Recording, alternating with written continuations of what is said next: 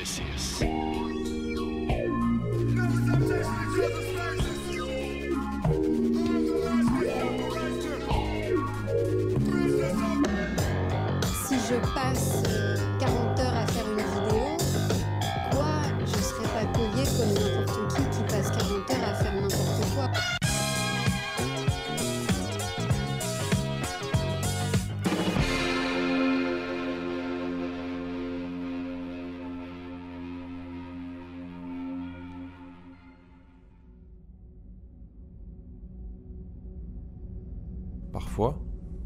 Souci d'introspection, j'essaie de reconstituer mon parcours initiatique dans la musique. Et d'aussi loin que je puisse m'en rappeler, de mes premières expériences, des premières fois où mes oreilles ont accroché à des sonorités en rythme, groovy, fédératrices, c'est la musique de chez mes parents qui me vient évidemment en premier. Dès mon plus jeune âge, je baignais dans le zouk, le compas, le folklore portugais et le RB. À 6 ans, c'est ma rencontre avec le hip-hop qui vient naturellement après le RB. Déjà, J'étais fasciné par tout ce que le rap pouvait proposer en termes de possibilités. J'ai vite compris l'impact que cette musique allait avoir sur ma vie. Mais j'étais très jeune, et je me contentais de faire l'éponge. C'est la musique qui venait à moi, pas l'inverse. C'est au collège que j'ai véritablement commencé à avoir l'envie de creuser par moi-même. À cet âge, on allait avec les potes d'écouter de l'humanité pour la vie, en explorant les tréfonds d'Internet. Mais peu importe, Internet était notre outil d'exploration, à la fois fascinant et terrifiant. À 12 ans, j'étais à fond dans le rap quinri, comme un peu tout le monde. C'était la période où on découvrait ASAP Rocky, Lil Wayne, Drake ou encore Kendrick Lamar. Mais à cet âge-là, je tombe par hasard sur le clip Yonkers de Tyler the Creator. Première impression, ce Tyler a l'air complètement ailleurs. J'avais comme une sorte d'admiration pour ce gars sorti de nulle part, débitant des trucs insensés. Le clip Un mec assis sur un tabouret, glissant doucement mais sûrement vers une folie inexorable, l'amenant à se donner la mort. Ce clip n'avait pas eu de grand impact sur moi tout de suite, mais je l'ai entendu résonner de nouveau quand j'ai écouté Goblin. Là, j'ai sincèrement pensé que ça n'était qu'un ado dans son délire. Délire tellement hypnotisant qu'il ne me donnait qu'une envie, m'y plonger. Alors pendant toute cette période où l'on crée son oreille en accumulant plusieurs heures d'écoute, en explorant divers univers, sur pas mal d'aspects, j'ai senti quelques points communs. Notamment dans le délire marginal perché qui n'a pas trop envie de redescendre. Il n'a honte de rien, ou peu de choses, à ma connaissance. Des idées kitsch ou plus extrêmes, il assume l'entièreté de ce qu'il est. Depuis son premier album, on ne s'est pas quitté. Il m'a suivi et à chaque nouvelle sortie, il arrivait à garder intact cet engouement que je nourrissais à son égard, sans pourtant rester dans ses retranchements en proposant toujours quelque chose à la fois identique et différent.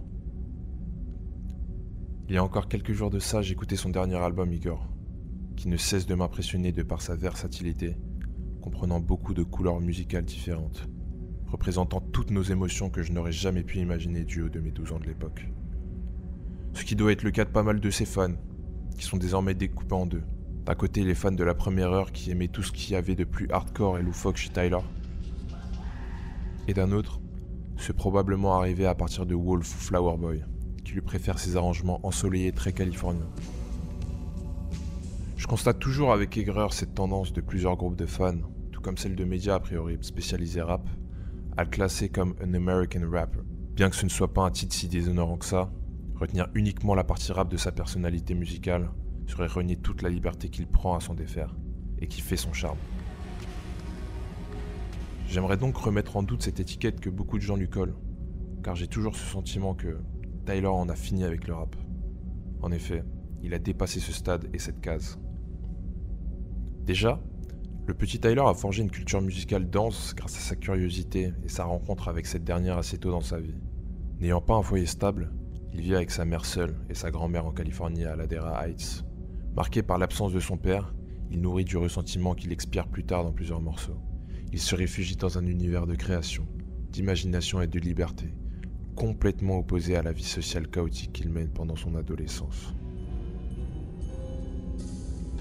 En effet, rythmé par ses changements fréquents d'école, il peine à se faire de vrais amis. Toutefois, déterminé à progresser musicalement, il tente de rejoindre un club de musique de son école. Malheureusement, il est refusé à cause de ses lacunes en solfège. C'est cet événement qui confirmera sa marginalité. Il apprend à jouer du piano, en autodidacte, et se forge sa personnalité tout seul. Malgré son originalité, il arrive à se créer un groupe d'amis à la fin du lycée, avec lesquels il pourra partager ses folies créatives. Et ça marche, Haute Future est né. Très vite, le groupe et Tyler se font repérer dans la scène underground. Son premier projet Bastard est bien accueilli par la communauté et les blogs spécialisés. En tant qu'auditeur, voilà où commence le voyage avec Tyler. Dès sa première mixtape, on sent la grande influence que Pharrell Williams et The Neptunes ont pu avoir pendant son périple musical. Avec ses mélodies futuristes, ce qui ne l'empêche pas de s'essayer à plus classique, sans pour autant renier son identité avant-gardiste. Identité qui lui vient d'un autre mentor, Stevie Wonder, un des principaux fondateurs de la néo-soul. Quant à son flow, il est décomplexé, contrairement aux standards de l'époque qui prônaient la virilité, la débauche, la vie de gangster. Tyler n'est rien de tout ça. Juste un mec des suburbs qui aime faire du skate avec ses potes et faire du son. L'année 2011 est un tournant pour lui. En début d'année, il sort le clip de Yonkers. Il fait réagir beaucoup de personnes. Des scènes connues aux scènes souterraines, tout y passe. Rien ne peut l'arrêter. La sortie de Goblin suivra quelques mois plus tard et sera accueillie avec l'attention qu'il mérite. On peut alors apercevoir, dès le début de sa carrière, que Taylor a apporté quelque chose de nouveau à ce rap vieillissant. L'intérêt qu'il porte au genre dépasse les stéréotypes. Le rap est le spectre qui sert sa musique. Alors oui, il est jeune, il est fougueux, il nous paraît évident que Tyler allait pousser sa musique aussi loin que ses expérimentations. Igor permet de confirmer les promesses tenues par ce dernier. Il répond à toutes les attentes placées dans ce projet. Personnellement, je l'ai perçu comme étant l'essence même de tout le parcours musical de Tyler. Les morceaux qu'il propose sont épurés de toute furiture, avec une durée d'écoute assez longue pour qu'on ait le temps de voyager, mais assez courte pour qu'on en redemande. Dans le premier album, Tyler nous fait ressentir un mal-être qui est à cette époque très présent dans sa vie et sa musique. Il parle de ses idées suicidaires, sa dépression, sa misanthropie, à travers le dialogue entre lui et son thérapeute tout au long du projet. C'est un concentré de violence, enfoui, prêt à exploser, ce qui n'empêche pas d'entrevoir une autre partie de la musique de Tyler. Il commence timidement à l'exploiter. Certes, la musique est froide et électronique au premier abord, mais dans toute cette morosité grise se cache un certain goût pour la soul dans Radicals, ou un amour non dissimulé pour le RB dans She avec le refrain chanté de Frank Ocean. Une chose est sûre, la folie de Tyler est déjà là, et elle ne va pas le quitter jusqu'à Igor.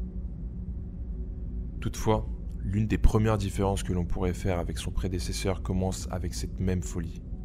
Elle est toujours présente, oui, mais elle a changé. Ou du moins Tyler nous donne l'impression d'avoir apprivoisé sa folie créative, maintenant utilisée de manière mesurée et précise. L'homme et l'artiste ont évolué, et ça se ressent dans sa musique. Il n'est plus question de mal-être intérieur ici, son album est tourné vers quelque chose d'abstrait, de beaucoup plus grand, un thème connu de tous et exploité à maintes reprises dans la musique. Il parle d'amour et de tout ce que cela entraîne. Des Igor Themes, une explosion sonore vous arrive en pleine tête, comme pour sonner la transformation qui peut s'opérer en nous quand on tombe amoureux. Avec cette ambiance assourdissante, mais pas désagréable qui nous rappelle que l'on vient d'assister à un changement d'état, le commencement d'un voyage palpitant. Nous rentrons dans la zone de turbulence imprévisible de la passion, cette passion qui nous anime quand on tombe amoureux, sans oublier ce qu'il peut arriver quand rien ne se passe comme prévu. Earthquake le montre parfaitement, étant la mélodie de RB mielleuse qui est une déclaration d'amour à une personne qui veut s'en aller. La suite s'intensifie dans I Think.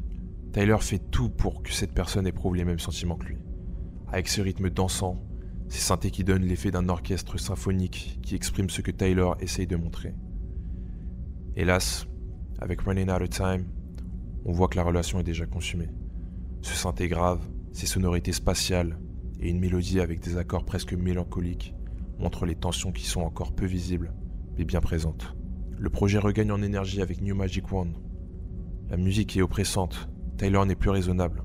Il change de stratégie en faisant à celle qu'il aime du chantage affectif. Il est misérable. Le tempo se calme à nouveau pour nous faire ressentir la détresse extrême qui survient après qu'on ait tout tenté pour retenir la personne qu'on aime. Puppet respire la soul des années 50-60. C'est l'hymne d'une personne dépendante d'une autre, allant jusqu'à renier sa propre volonté. La ligne de basse monotone et régulière instaure cette ambiance, sans oublier la voix désespérée qui accompagne la peine de Tyler. Elle ne veut pas accepter que cela soit terminé. What's Good est la nouvelle étape de ce voyage. C'est également le seul morceau où il rappe, comme pour expier quelque chose qui lui fait penser à la relation maintenant terminée. Le son est très agressif, sans pour autant être très garni. La batterie, bien présente, comme pour mettre en avant son rap, et par extension ce qu'il a sur le cœur. C'est bon. Tyler n'éprouve plus aucune rancœur. Il a accepté que cette personne soit partie. Il ne broie plus du noir. Il arrive à éprouver de la nostalgie, sans pour autant être triste. Il est heureux d'avoir vécu ces bons moments, même si cette rupture n'est pas sans conséquences. Et c'est le cas. Ses démons reviennent dans I Don't Love You Anymore. Il essaye de se persuader qu'il n'éprouve plus rien, mais la voix disant I don't love you anymore, répétée avec frénésie tout le long du morceau, semble indiquer le contraire. Are we still friends est la conclusion de ce voyage. Taylor ne peut clairement pas sortir cette personne de sa vie. Il tente alors un compromis en lui proposant de rester ami, sur un fond sonore très gospel, rappelant la sincérité de sa proposition qui est un cri du cœur. Taylor a grandi, et sa musique aussi.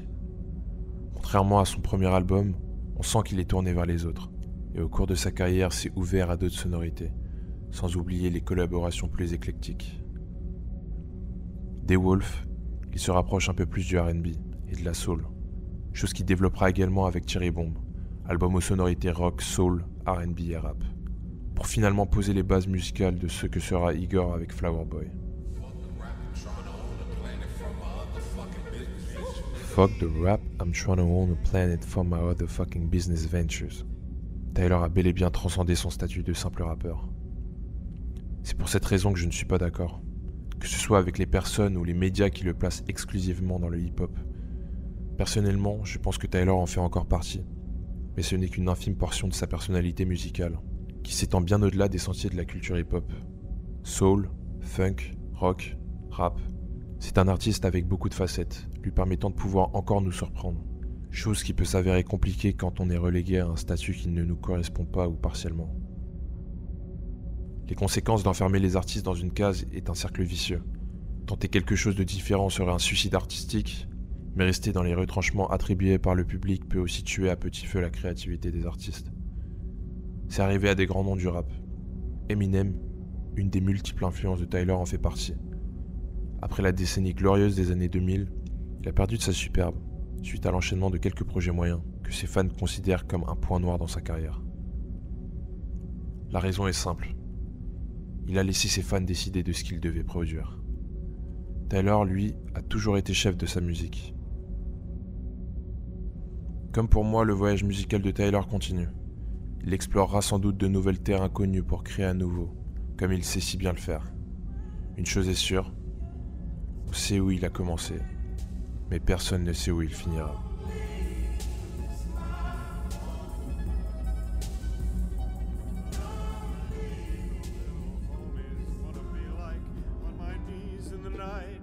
Saying prayers in the street light. Been spending most their lives living in the gangster's paradise.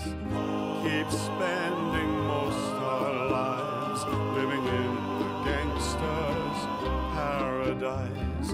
Power and the money, money and the power.